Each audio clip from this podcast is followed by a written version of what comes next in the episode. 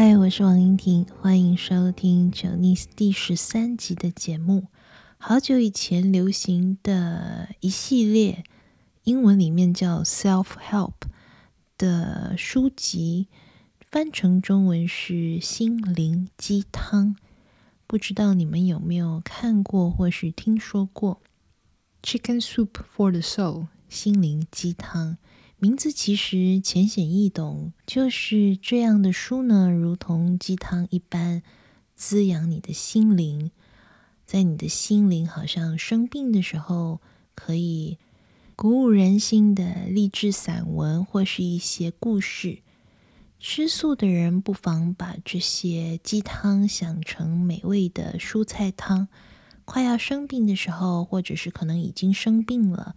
这个时候，如果喝上一杯或喝上一碗充满营养的汤呢，就能让全身上下重新活过来，重新暖起来，觉得好像又有力气可以继续前进。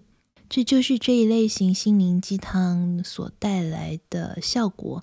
我想也是他当时为什么非常受欢迎的原因吧。心灵生病的时候，确实是需要一种。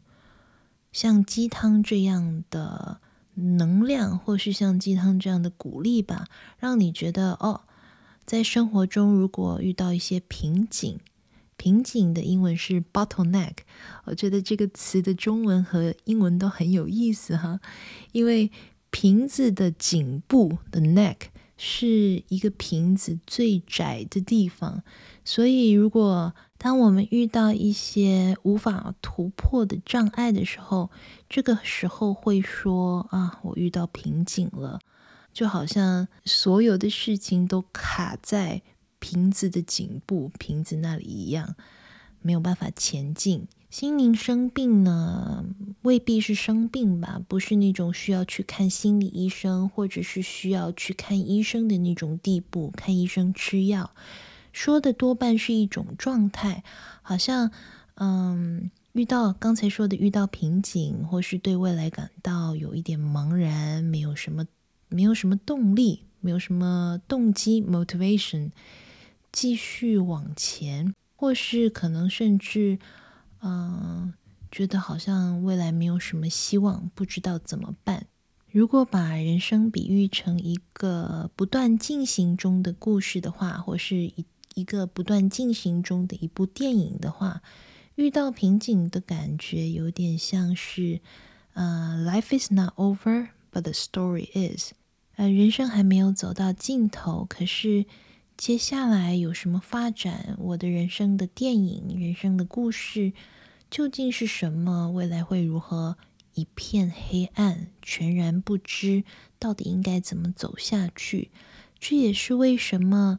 呃，心灵鸡汤这样的书籍，当时曾经相当畅销，很受欢迎。或者是如果你没有看过心灵鸡汤的话，可能你也听过，或甚至知道励志演讲人或者是激励演讲人的影片，英文是 motivational speakers。这样的影片也有一点类似心灵鸡汤啊。看了这些影片，听了这些励志演讲人所。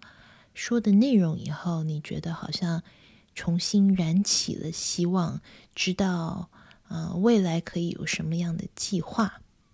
通过心灵鸡汤也好，或是听一些激励人心的演讲也好，我们好像就能从一片黑暗之中，或者是模糊之中，看见未来的一道光，或是未来的方向。可以去开发自己的潜力，可能你看了以后会对自己说：“嗯，人生好像不是全然没有希望啊，原来还有这样的可能性，我可能可以试试看，或是啊，也许我可以试一试，我比我想的更勇敢，失败了也没有关系。慢慢的，也许你先踏出一小步。”嗯，然后把你的想法付诸行动以后呢，发现自己原来有这样的潜力，这就是这些心灵鸡汤或是励志演讲人 TED Talk 上面的影片最后能发挥的最大的影响吧，正面的影响。虽然也有可能看了以后呢，躺在沙发上继续耍废，吃吃好吃的东西，觉得瞬间心里好像又充满力量，觉得被疗愈、被治愈了以后，什么都没做，这也是可能的。受到心灵鸡汤这一类书籍的影响，一些具有励志性或是启发性 （inspirational） 的文章、短文或是一些短句，也成为了鸡汤文。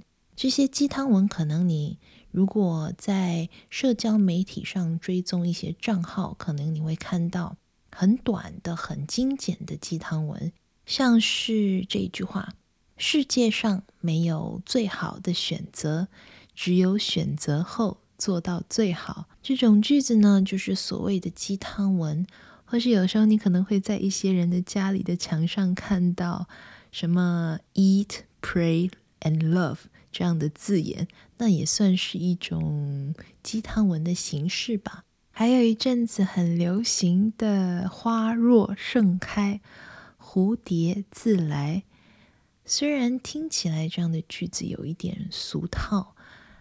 嗯、，cliche。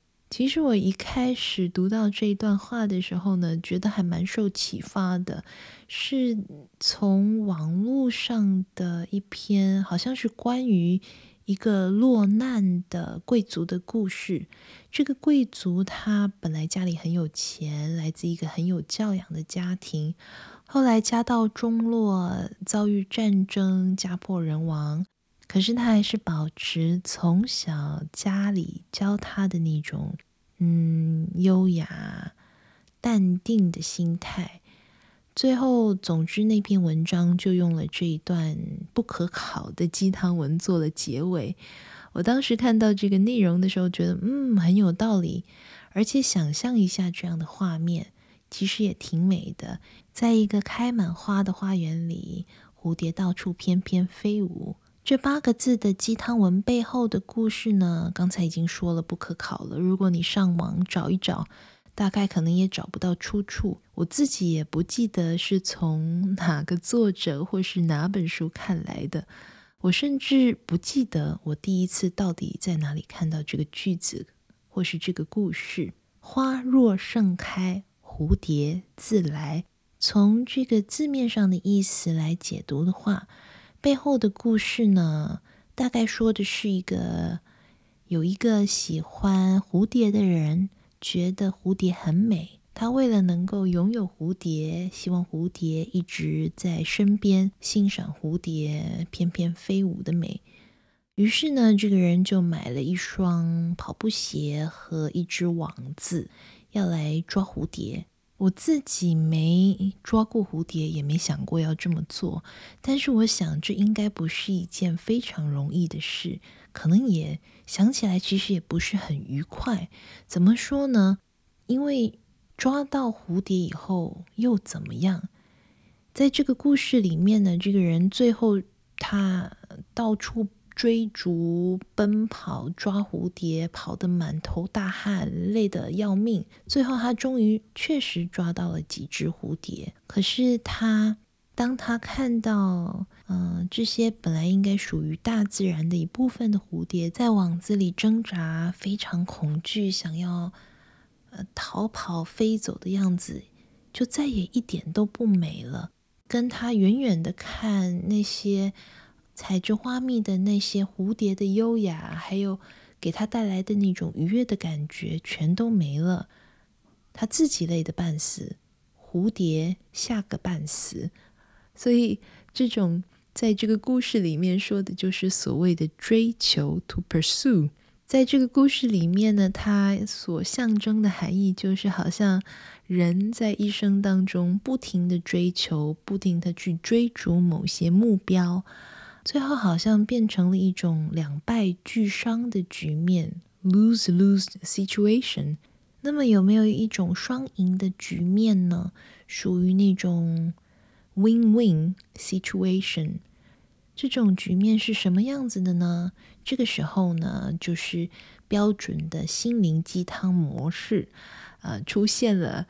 故事的后半段说的就是。诶，你花了那么多心思，费了那么大的力气，不停地追逐，不如在家里种一些开花的盆栽，把这些盆栽种植在室外，在花园里，在你的阳台上。这么一来呢，在你喝茶、喝咖啡或是发呆的时候，蝴蝶自然会默默地飞来，采着花蜜的时候，你就可以静静地观赏，你不需要那么累。一直跑，一直追，去抓那些蝴蝶。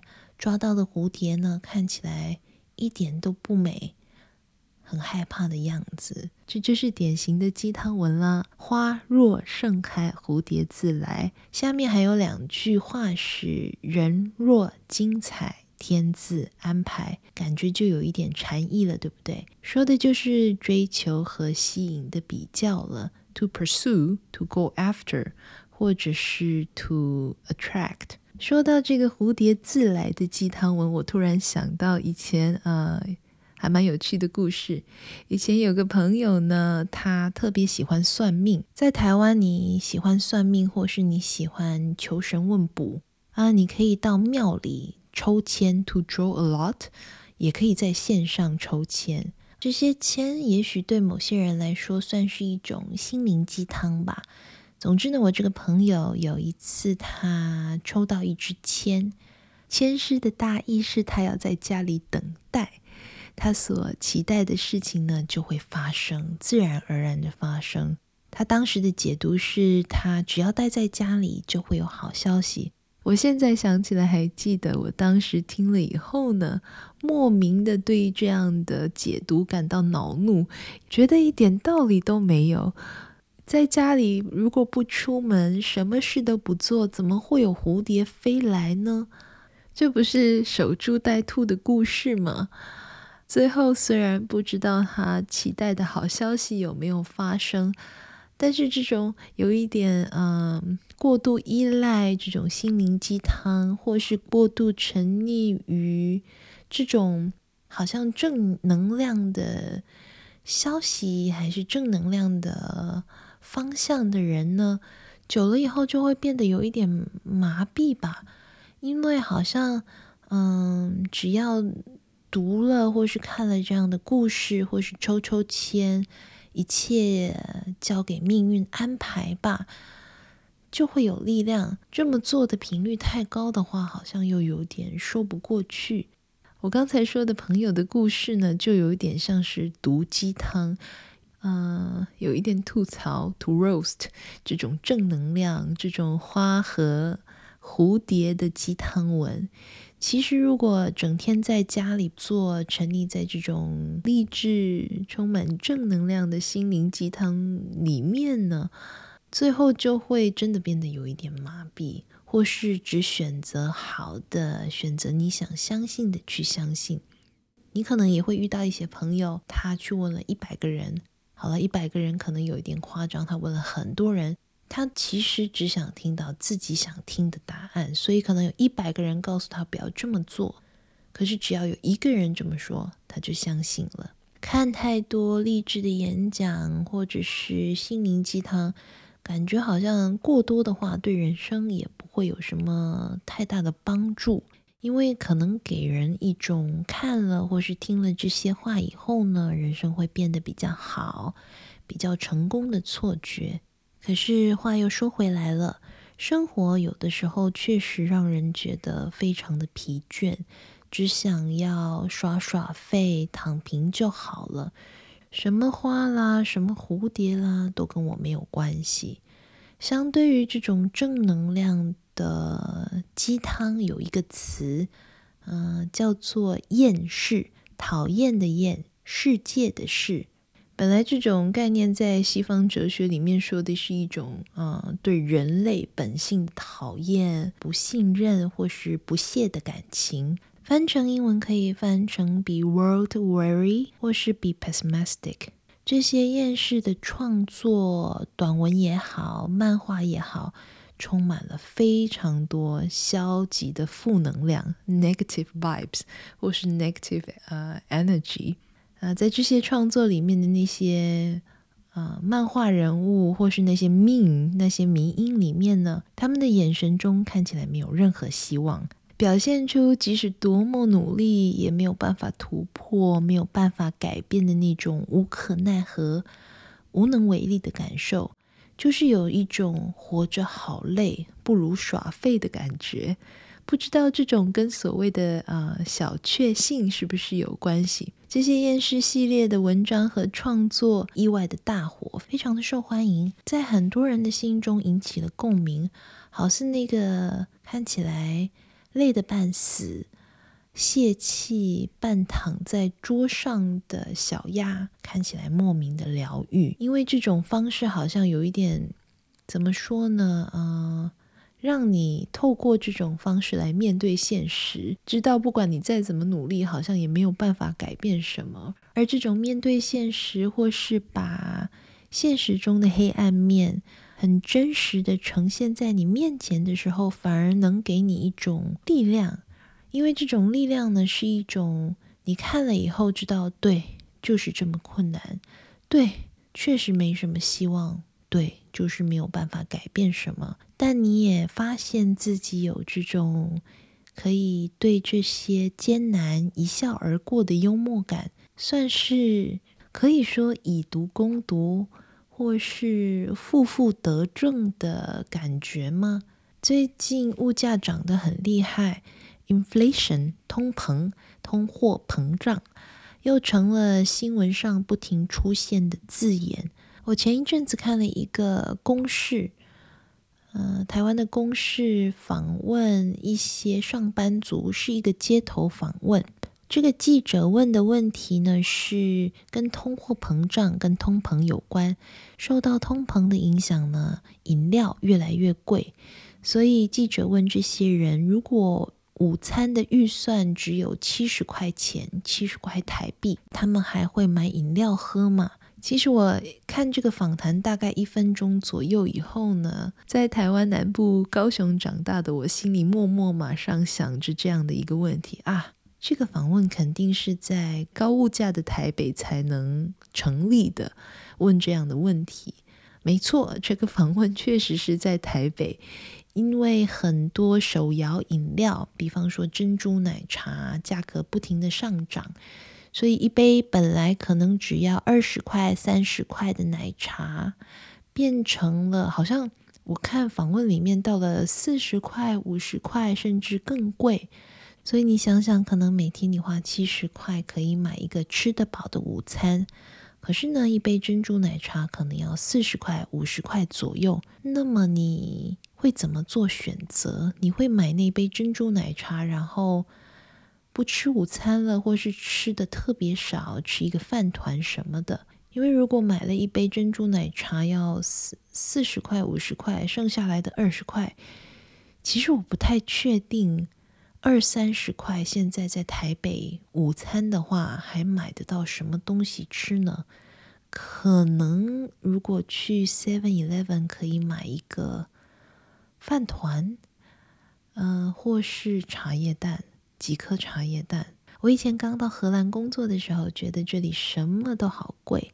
后来我自己用了一个新的计算方式来看待这里的消费水平，以后呢，就比较舍得花钱了。就是把所有的物价都除以二，就相当于当时台北的物价。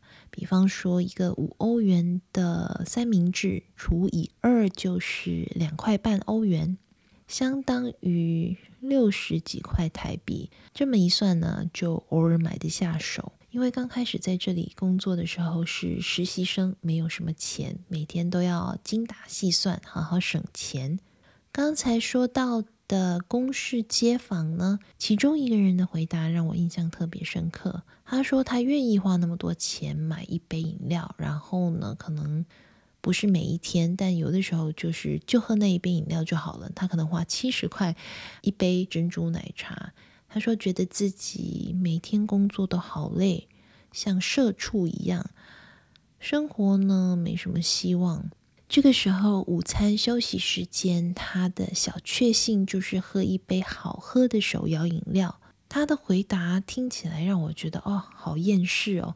不过同时我也能了解他话中的那种无可奈何和无能为力的感觉。我的一些大学同学毕业以后做过一些我觉得嗯，真不是人做的工作。我说的不是人做的工作的意思是那种加班没有底线，其实除了工作以外，没有什么私人时间可以去放松去玩，可能一年只能放一个星期的假期。那他们有的人长年累月下来呢，身体搞坏了，人生只有工作，而且啊，其实还蛮让他们心寒的是什么呢？是嗯，他们。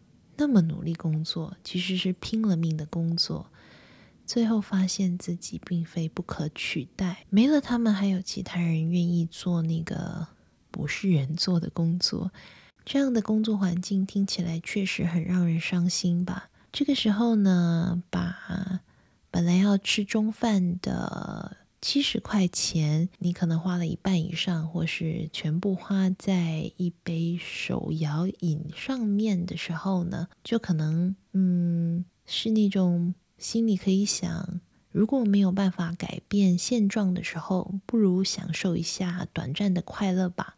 一杯珍珠奶茶。刚才提到“社畜”这个词，过着这种生活的人呢，用“社畜”来自我解嘲。这个词其实已经流行一段时间了，源自于日文里面的“嗯，社”说的是日文中会社的“社”，也就是日文里面公司的意思。畜说的就是像牛、马、羊这样的牲畜动物。这些动物的特色是什么呢？就是它们特别听话、顺从、不反抗，除非它们嗯是 George Orwell 里面的那些动物，《Animal Farm》里面的那些动物，英国作家乔治·欧威尔创作的小说《动物农场》里面的那些动物。这本小说里面的动物住在一个农场里面，感觉像是暗黑版的《Shaun the Sheep》笑笑羊。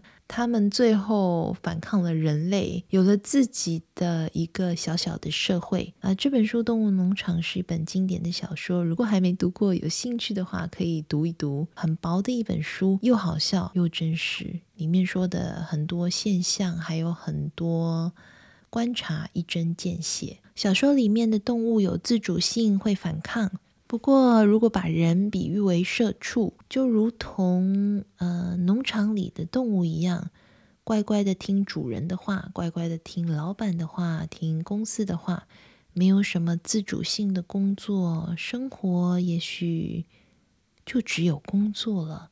因为害怕失业，丢了工作，只好忍耐。为了公司、企业，你也可以说企业，放弃社交生活，甚至放弃你的睡眠、你的饮食，睡得特别少，吃饭的时间也不正常。呃，工作成了生活中的唯一，而且就算生病了，也得继续工作。英文里面有一个类似的词，wage slave。翻成直接翻成中文的话，可以翻成薪资奴隶，或是雇佣奴隶。有的时候，我想一想，也许如果我还在台北工作的话呢，大概也是有一点活在这种氛围之下，每天都期待午餐的一杯珍珠奶茶，每天都期待好吃的午餐来缓解一下心里的无力感吧。因为不论我多么努力工作存钱，啊、我一辈子真的真的都不可能在台北买得起房子。我想可能甚至连在台北买一个厕所都买不起。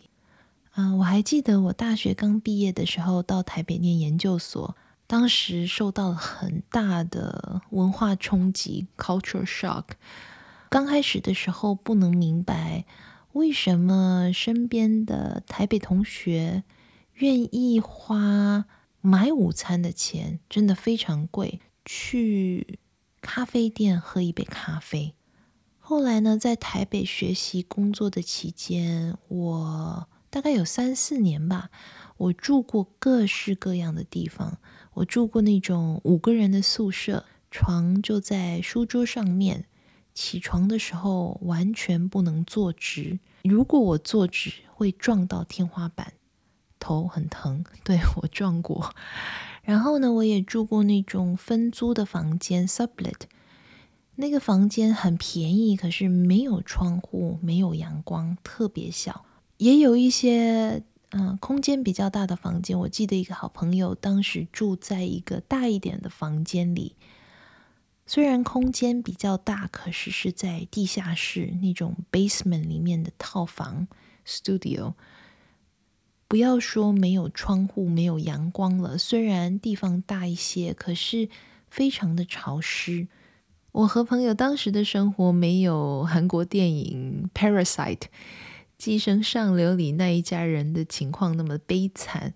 比较相似的是那种，嗯、不管怎么奋斗，都只能停留在原地的那种无助感，这是蛮相似的。毒鸡汤和厌世语录的出现，大概也是在这种背景下产生的吧。因为看腻了正面、正向、煽情、温馨的心灵鸡汤，特别凸显生活中或是社会上最现实、最丑陋、最阴暗一面的毒鸡汤和厌世文，就会特别受欢迎，尤其是。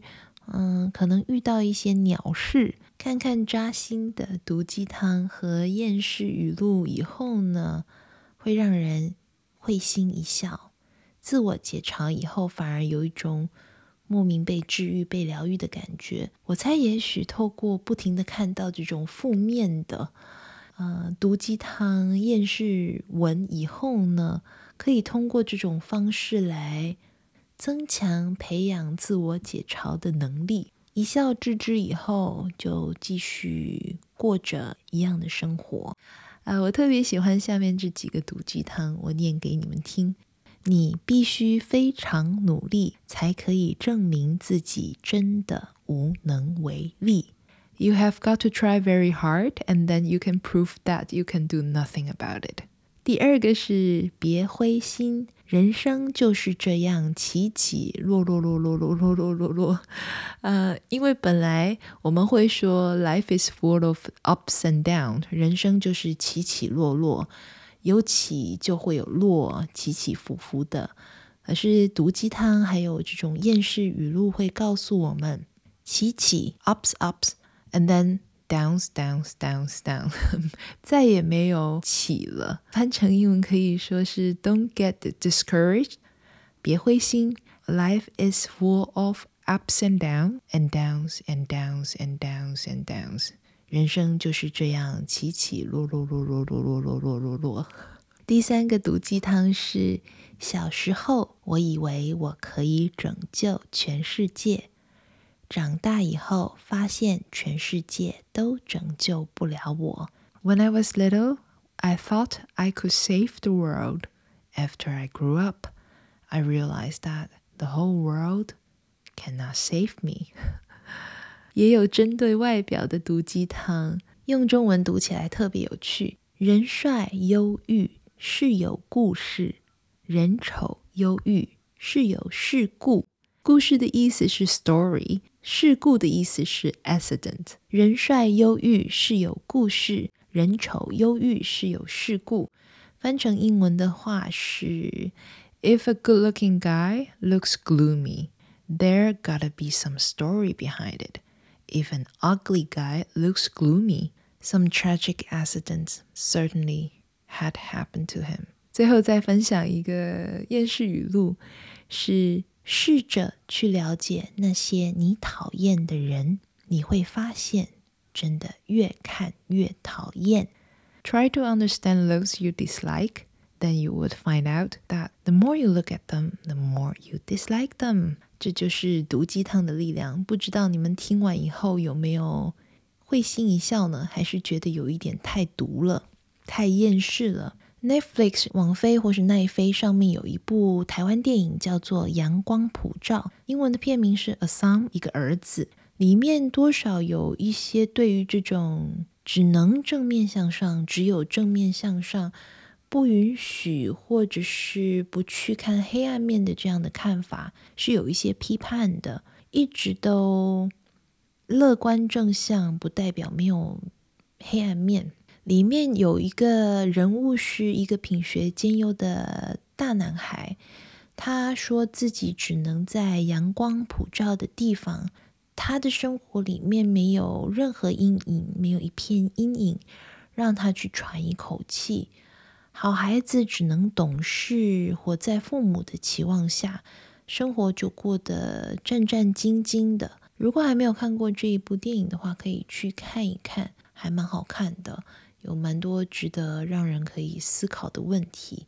生活中的小智慧呢，其实也是真的很难的一个部分，有点像是有名的这个 Serenity Prayer 里面说的，宁静祷告里面说的，就是要分辨出什么是无法改变的事情，什么是能够改变的，这是需要勇气还有智慧去完成的。宁静祷告里面，他祈求自己能有很平静的心去接受他无法改变的事，他也有勇气能够去，呃，去做去实践他能够改变的事，他也有智慧去分辨这两者的不同。有兴趣的话，你们可以上网去找一下 Reinhold Niebuhr 的宁静祷告啊、不知道你们有没有听过一个心理学教授 Jordan Peterson，Dr. Jordan Peterson，他也算是一个励志演讲家吧。